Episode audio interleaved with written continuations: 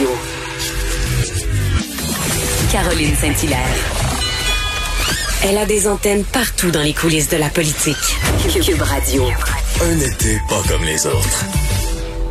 On voit euh, bien sûr euh, des éclosions dans les camps de jour au Québec. Euh, on est en droit de se demander finalement si c'était une si bonne idée que d'ouvrir des camps de jour pour cet été pour nos jeunes enfants. Et on va en parler avec la pédiatre et membre du CA de l'Association des pédiatres du Québec, Dr Marie-Claude Roy. Bonjour, Dr Roy. Bonjour, Madame Saint-Hilaire. Alors, vous voyez les nouvelles comme nous. Il y a des éclosions un peu partout, notamment récemment à Boucherville. il y a 27 cas, dont autant des enfants que du, des membres du personnel. Est-ce que vous pensez toujours que c'était une bonne idée que d'ouvrir ces camps de jour-là? Tout à fait. Euh, je vous dirais que nous nous attendions à ces éclosions-là. Je pense que les éclosions, il y en a eu au printemps dans les garderies, dans certaines écoles. Euh, il y en a eu cet été, il y en aura encore. Et certainement, la prochaine année, euh, avec la rentrée scolaire, avec l'année scolaire, faut qu'on s'attende à plusieurs éclosions. Par contre, est-ce qu'on doit s'inquiéter outre mesure? Non.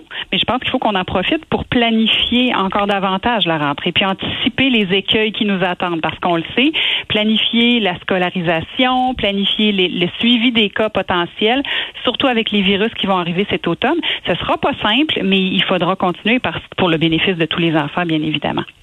Bon, vous touchons au cœur du sujet. Vous parlez de planifier la rentrée. Moi, la, première question que je me suis posée, c'est pourquoi, dès le départ, on n'a pas euh, testé les animateurs euh, des camps de jour cet été? Est-ce que ça aurait pas été une mesure euh, anti, proactive, disons ça comme ça, pour, pour s'assurer qu'il n'y a pas trop d'éclosions? Ça aurait pu être intéressant. Par contre, on le sait, un test négatif ne veut pas dire que dans 24-48 heures, on ne contractera pas et on ne sera pas contagieux de la COVID. Donc, ça aurait été un peu une fausse réassurance. On le sait, le comportement des jeunes moniteurs, bon, on, se doutait déjà que les vecteurs principaux, ce serait plus les adultes que les enfants, puis c'est ce qu'on voit dans la majorité de ces éclosions-là. Ce sont les moniteurs, puis ensuite les enfants. Euh, donc, des tests généralisés, oui, c'est une réassurance, mais c'est une réassurance pour la, la prochaine 24 heures. Est-ce que ces gens-là vont contacter, sont déjà en incubation, sont déjà presque contagieux? C'est possible. Donc, ça n'aurait pas changé grand-chose. Je pense que le message qu'on doit retenir, c'est que nous, comme adultes, comme population adulte, oui, les jeunes adultes, mais les adultes de tous âges, je vous dirais, c'est encore plus important qu'on applique à la lettre les recommandations de la santé publique. C'est difficile, surtout cet été avec les vacances, mais on voit que rapidement, ça peut avoir un impact sur le, le fonctionnement très, très précaire de toute la société. Est-ce que selon vous, les, mesures dont vous faites référence, des mesures sanitaires qu'on nous répète euh, depuis le mois de mars, est-ce que c'est parce que des familles appliquent mal ces mesures-là ou c'est des mesures qui sont mal appliquées dans le cadre des camps de jour? Moi, je pense que c'est le comportement de toute notre société qui actuellement se reflète dans ces cas-là. Plus le virus est en circulation, plus une personne risque de le donner euh, dans un souper d'amis. On sait qu'il y a eu beaucoup de parties, beaucoup de rassemblements. Les gens veulent vivre l'été, veulent vivre leurs vacances. C'est bien normal, c'est bien naturel. Par contre, on le sait, ça vient avec un risque. Donc, il faut pas banaliser ce risque-là. On le voit chez les 20-45 ans. Là, je pense que c'est la tranche de la population qui se relâche le plus. Ben, il y, a, il y a beaucoup plus de cas et de transmission de cas. Donc, je pense pas que c'est les mesures des camps de jour. Je pense qu'ils ont fait très attention et de, d'essayer d'empêcher les enfants de jouer, de restreindre les contacts entre les enfants. Je pense pas que c'est là que le problème se situe. Je pense que c'est davantage la circulation du virus. Il faut être encore plus vigilant. Il faut être encore plus, plus, plus précautionneux dans, notre fonctionnement pour essayer d'avoir un automne et un hiver le plus vivable possible. Mais aidez-moi à comprendre, docteur Roy, parce que vous dites, oui, c'était une bonne idée d'ouvrir ces camps de jour-là, mais en même temps, il faut limiter euh, la propagation du virus. Euh, on nous rappelle constamment de ne pas de pas faire de rassemblement, de se limiter euh, aux, aux, gens de notre famille, la même adresse. puis en même temps, on ouvre des camps de jour où on le sait, bon, les enfants, c'est sûr, sûr, sûr qui se collent. c'est ceux qui, qui, qui respectent pas tous les, toutes les règles, ramènent ça à la maison. Il y a comme, il y a comme un double discours dans ce qu'on non? Mais en fait, faut distinguer pour moi, c'est le développement et l'équilibre psychologique de ces enfants-là. Et dans le Grand Montréal, on a des enfants qui ne sont pas retournés à l'école. Donc, ceux qui ont des enfants, ceux qui ont vécu, les parents qui ont vécu ça et les enfants qui l'ont vécu, on le sait, ils ont vécu un mauvais moment. Ils étaient vraiment au bout de leur élastique et ils avaient besoin de retrouver un semblant de quotidien. Surtout que ce virus-là est pas très menaçant pour eux.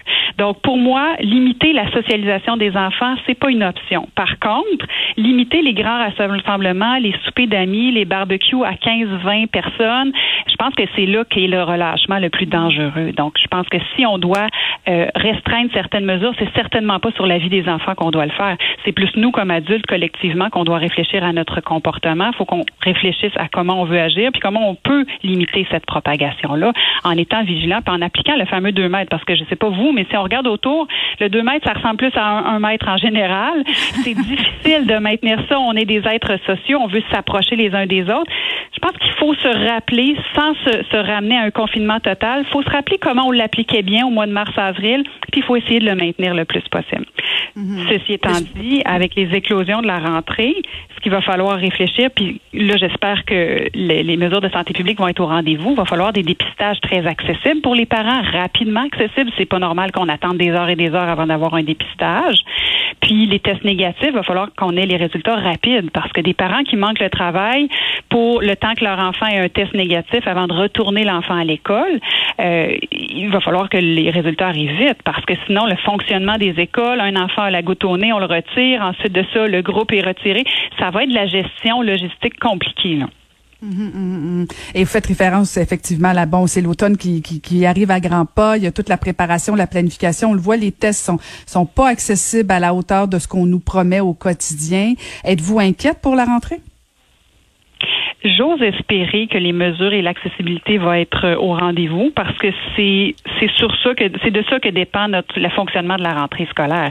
Parce qu'on initialement au tout début, si on se ramène au mois de mars, on avait peur que les enfants soient des vecteurs aussi efficaces qu'avec la gastro, avec la grippe. On le sait que ce n'est pas le cas. Donc maintenant, on est très très sécure d'envoyer les enfants à l'école. Sauf qu'on le sait, les enfants vont avoir bien d'autres virus au mois d'octobre, novembre, décembre. À chaque fois qu'un enfant va avoir des symptômes, il faudra que les parents soient vigilants, qu'ils amènent leurs enfants au dépistage, les gardent à la maison le temps que le test soit négatif. Donc, oui, j'ose espérer que les tests, mais oui, c'est une zone sur laquelle moi, j'ai pas de contrôle, mais j'espère, j'espère que ce sera efficace parce que si ça, ça fonctionne bien, ce sera beaucoup plus simple pour les parents, pour les enfants et pour les écoles d'organiser tout ça. Docteur Roy, je me permets une petite question euh, parce que j'ai des amis qui ont des jeunes enfants et, et, et toute cette, euh, cette bon cette peur là autour de la autour de la Covid où euh, bon bien sûr les parents essaient de dire aux enfants si tu as des symptômes faut que tu m'en parles mais en même temps on sent que les enfants ont peur de ce test là là tu sais de fameux Q-tip tout ça. Est-ce qu'il n'y a pas une inquiétude que certains enfants pourraient dans le fond garder sous silence certains symptômes de peur de, de, de, de subir ce test là? En fait, probablement qu'il y a plusieurs enfants qui, qui vont être asymptomatiques. Donc, même s'ils veulent le dire, c'est très probable qu'il y en a qui vont être porteurs sans avoir de symptômes.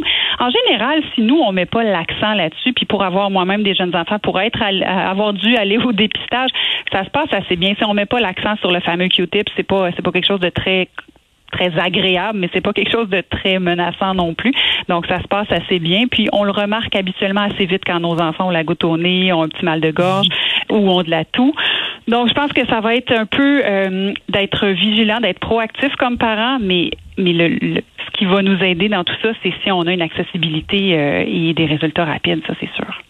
Ben, espérons que la santé publique euh, vous entende et qu'on soit fin prêt pour cet automne. Merci infiniment de nous avoir parlé, docteur Roy. Je vous remercie. Bonne journée. C'était Marie-Claude Roy, pédiatre et membre du CA de l'Association des pédiatres du Québec.